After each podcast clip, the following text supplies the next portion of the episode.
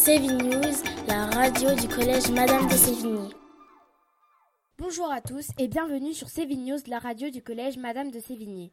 Voici le programme des chroniques de nos journalistes.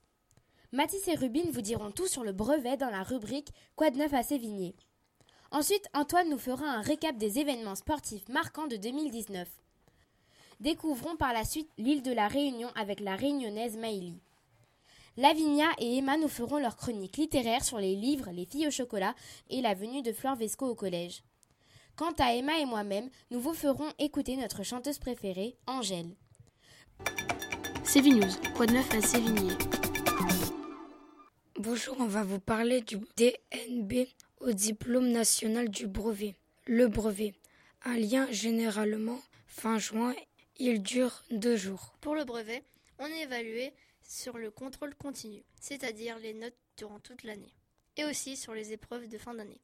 Les épreuves finales sont les mathématiques, le français, où vous travaillerez sur une compréhension de texte, une dictée et une rédaction, une épreuve de sciences qui regroupe les SVT, la technologie et la physique-chimie, l'histoire géo et l'oral en lien avec l'histoire de l'art, avec le pays ou avec les parcours faits pendant le collège. Par exemple, présenter un projet fait dans le club humanitaire. Nous avons rencontré des professeurs de troisième qui nous ont donné des conseils pour avoir le brevet avec de bonnes mentions. Madame Laurent, professeure de physique-chimie de troisième, nous conseille d'apprendre ses leçons et de participer. Participer, ne pas avoir, avoir peur de dire même une mauvaise réponse, c'est pas grave, on est là de toute façon pour, euh, pour comprendre petit à petit. En mathématiques, Monsieur Amrani, professeur principal de la troisième 3, vous conseille de faire régulièrement votre travail personnel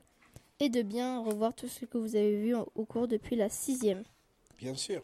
Donc il ne faut pas se contacter de cinq minutes qu'on travaille, qu'on est concentré en classe et qu'on fait un exercice ou deux et qu'on voit le prof le faire et que c'est facile à refaire.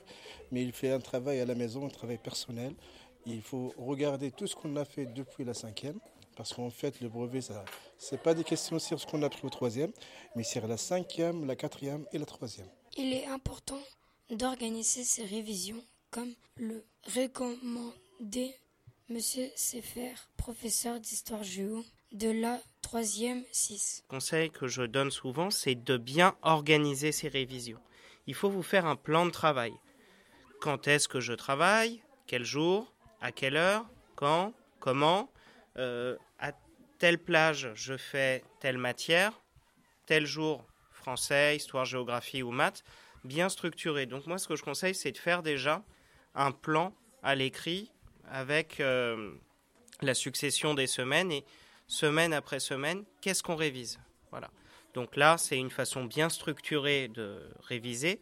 Et en travaillant en amont, en structurant, bah, là, on sait déjà qu'on part sur des rails, euh, on part sur des rails bien précises. Pour être prêt le jour J, pensez également à vous mettre en situation d'examen. Les professeurs vous aident euh, avec les brevets blancs, donc pour les troisièmes, il y a deux brevets blancs.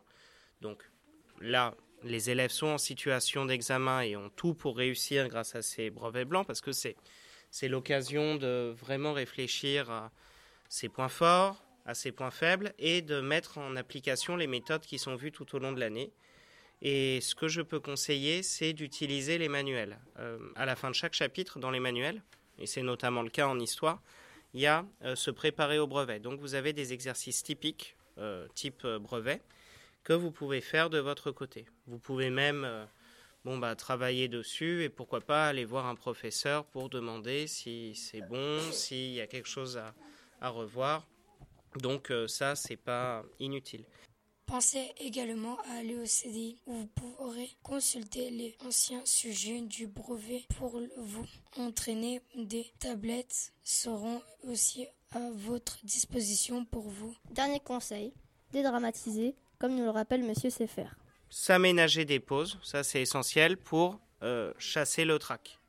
Alors, euh, pourquoi c'est essentiel? Euh, Parce que, eh bien, certains ont tendance à vraiment dramatiser, et comme ils dramatisent beaucoup, eh bien le trac finit par être paralysant. Merci pour votre chronique. Écoutons maintenant Antoine et son récap des événements sportifs de 2019. C'est News, la chronique sport. Bonjour à toutes et à tous. Aujourd'hui, je vais faire un récapitulatif de cette année 2019, riche en événements sportifs, en passant de la Coupe du Monde de football féminin en France à la Coupe du Monde de rugby au Japon. Le premier événement sportif de l'année s'est déroulé du 10 au 27 janvier et c'était le mondial de handball où la France est arrivée troisième. C'est le Danemark qui a gagné la compétition. Du 7, du 7 juin au 7 juillet s'est déroulée la Coupe du Monde de football féminin. Megan Rapinoe et son équipe américaine a remporté le Graal pour la deuxième année consécutive. Le 15 septembre à Pékin, l'équipe espagnole de basket remportait le titre de champion du monde contre l'Argentine, 95-75. La France se classera troisième de cette édition. Cette année, ou plutôt l'année dernière, se jouait la Coupe du monde de rugby au Japon, du 20 septembre au 2 novembre. Après avoir battu les All Blacks en demi-finale, l'équipe d'Angleterre perdait en finale contre l'Afrique du Sud 32-12. Et vous, chers auditeurs, on vous a demandé quel événement sportif vous a marqué en 2019. Bonjour, quel moment sportif vous a marqué en 2019 euh, La Coupe du Monde féminine de, football. Eh bien, en 2019, je me suis beaucoup intéressée au Tour de France. Euh, j'ai bien aimé le gagnant, hein, Egan Bernal. Et euh, c'est à peu près tout. Tout de suite, Maïli vous fera sa chronique sur la Réunion. C'est News, la chronique voyage. Bonjour à tous. Aujourd'hui, je souhaite vous parler de l'une des îles dont je suis originaire, l'île de la Réunion.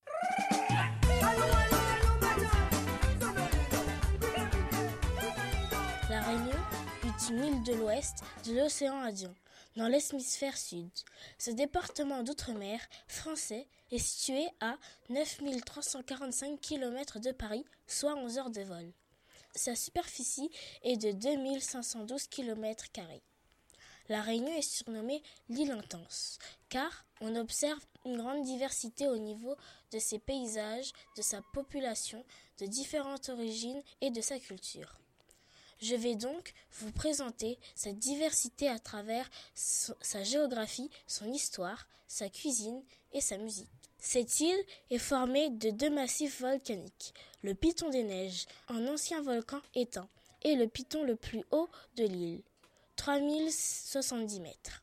Le Piton de la Fournaise est un des volcans les plus actifs du monde, qui entre en éruption en moyenne chaque année.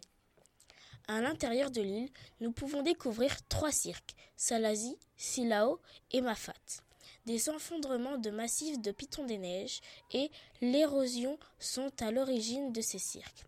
Cela ressemble à des trous géants qui ne sont accessibles qu'à pied ou en hélicoptère. Ce sont des Portugais en 1505 qui découvrent cette île, qui jusque-là était déserte. Il servira de point de, de, ravitaillement pour les équipages qui font du commerce entre l'Europe et l'Inde. À partir de 1638, l'île est d'abord peuplée par les colons français, venus de métropole ou de Madagascar, qui amènent avec eux leurs familles et leurs serviteurs, puis pour exploiter le café et la canne à sucre de l'île. De plus en plus d'esclaves seront achetés en Afrique. Après l'abolition de l'esclavage en 1848, les planteurs de canne recrutent des travailleurs venus d'Inde, puis de Chine. Voici donc l'origine de cette population très métissée, originaire des quatre coins du monde, Afrique, Asie, Europe et Madagascar. Maintenant, je vais aborder la cuisine réunionnaise en vous présentant une spécialité que j'aime beaucoup, et non, ce n'est pas le rougail et saucisse, que beaucoup d'entre vous connaissent. Il s'agit des bouchons. Le bouchon n'a rien à voir avec le vin. Il s'agit d'une petite bouchée vapeur à base de viande de porc ou de poulet, qui peut être accompagnée d'une sauce soja, de ketchup ou de piment. Pour finir, je vais vous parler d'une musique réunionnaise qui est le maloya. Le maloya est à la fois un chant et une danse. Elle est au cœur de l'histoire des Réunionnais et constitue l'âme musicale de l'île. Le Maloya est né pour exprimer la douleur et la révolte contre l'esclavage, d'origine malgache et africaine, dans les plantations sucrières de la Réunion. Aujourd'hui, le Maloya est pratiqué pour décrire la joie de l'abolition de l'esclavage. Merci à tous de m'avoir écouté. Je passe le micro à Emma et Lavinia qui vous feront la chronique littéraire. C'est News, la chronique littéraire. Bonjour à tous. Cette fois-ci, je vais vous parler de la collection de livres Les filles au chocolat de Cathy Cassidy. Jusqu'à présent, Cathy Cassidy a écrit 10 livres dans cette série, dont 6 livres principaux. Cœur cerise, sorti le 2 septembre 2010, Cœur guimauve, Cœur mandarine, Cœur coco, Cœur vanille et Cœur cookie. Et 4 hors série, Cœur salé, Cœur sucré, Cœur poivré et Cœur piment, sortis en juin 2017. Chérie a 13 ans et habite avec son père, Paddy, à Glasgow. Sa mère est morte quand elle était petite. Son père tombe amoureux et il décide d'aller vivre chez Charlotte à Tanglewood, sa nouvelle compagne qui a quatre filles. Coco, 11 ans, les jumelles Summer et Sky, 12 ans, et Honey, 14 ans. Pour aider Charlotte, Paddy crée une chocolaterie, la boîte de chocolat. Mais Honey, qui a une, relation difficile avec les nouveaux arrivants, pense que Paddy et elle ne sont là que pour l'argent de la famille. Chérie tombe amoureuse de Shay, le petit copain de Honey, ce qui n'arrange pas leur relation. Mais il se trouve que lui aussi a eu le coup de foudre pour elle. Les titres ont un lien entre l'histoire et les personnages. Comme Paddy a monté la boîte de chocolat, il a créé des chocolats pour les filles et pour Cookie qui est leur demi-frère. Pour Chéri, cœur cerise, pour Coco, cœur coco, pour Cookie, cœur cookie, pour Sky, cœur guimauve, pour Summer, cœur mandarine et pour Honey, cœur vanille, car c'est leur parfum, parfum favori. Les titres Cœur sucré, Cœur poivré et Cœur piment ont été choisis aussi pour qu'ils s'accordent avec les autres titres sauf Cœur Salé, qui a été choisi car Shay a écrit une chanson pour Chéri s'intitulant Cœur Salé. Passons à la nuit de la lecture. Le 17 janvier, le club CDI et le club journal ont organisé la nuit de la lecture. Lors de cette soirée, nous avons pu rencontrer l'autrice de livres jeunesse, Flore Vesco. En tant que journaliste littéraire, nous avons présenté Flore Vesco aux parents et aux élèves présents, puis nous avons posé quelques questions comme la célèbre question de l'inspiration. L'inspiration n'est jamais quelque chose de magique qui tombe du ciel comme ça, genre euh, je suis en train de faire la vaisselle et j'ai l'idée de génie du prochain best-seller qui va surgir. Ça, je n'y crois pas, ça ne m'arrive pas à moi, je peux vous le garantir, mais je pense que ça arrive à personne. Euh, donc pour moi, l'inspiration, c'est avant tout un muscle, et c'est un muscle qui se travaille comme tous les autres. C'est-à-dire qu'en gros, il faut prendre une feuille, réfléchir à ce dont on veut parler, quels sont les thèmes qui nous intéressent, vérifier que ce pas des thèmes qui ont déjà été publiés 20 000 fois, parce que ça sert à rien de tuer des arbres pour écrire un livre qui a déjà été écrit. Euh, travailler l'idée, la faire évoluer, s'apercevoir qu'elle va pas, la retravailler, et ainsi, comme ça, à partir d'une piste de départ qui n'était pas forcément bonne, on arrive à une idée qui est correcte. Pourquoi écrire pour un public jeune? Parce que c'est les mieux. D'où vient son humour? Car ses biographies sont très drôles. Il y a des auteurs qui ont des idées, qui font des livres pour lesquels ils font passer des messages et je suis très admirative de ça, c'est moins mon cas. Nous avons appris que Flore Vesco va sortir deux capes et deux mots en BD et qu'elle travaillait sur un nouveau livre qui malheureusement ne va pas sortir cette année, qui s'intitulera Marie Curie contre les zombies.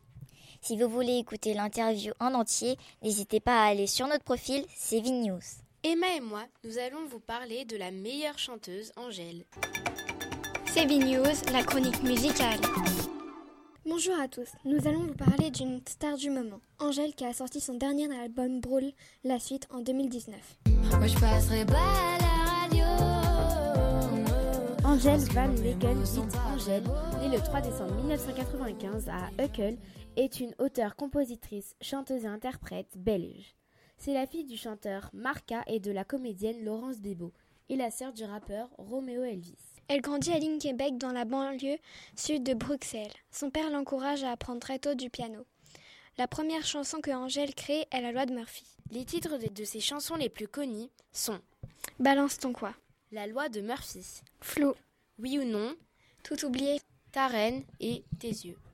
Angèle double le personnage de Gabi Gabi dans la version française du film Toy Story 4, sorti en juin 2019. Angèle est en tournée en ce moment partout en France, en Belgique, et elle sera notamment au Vieilles Charrues, un festival en Bretagne le 19 juillet 2020. Tout, il faudrait tout oublier. croire, il faudrait tout oublier. Merci à tous de nous avoir écoutés, à bientôt. Notre émission touche à sa fin. Merci de nous avoir écoutés. Merci à Monsieur Bouanga pour notre jingle et Madame Vigourou pour le montage. C'était CV News. À bientôt.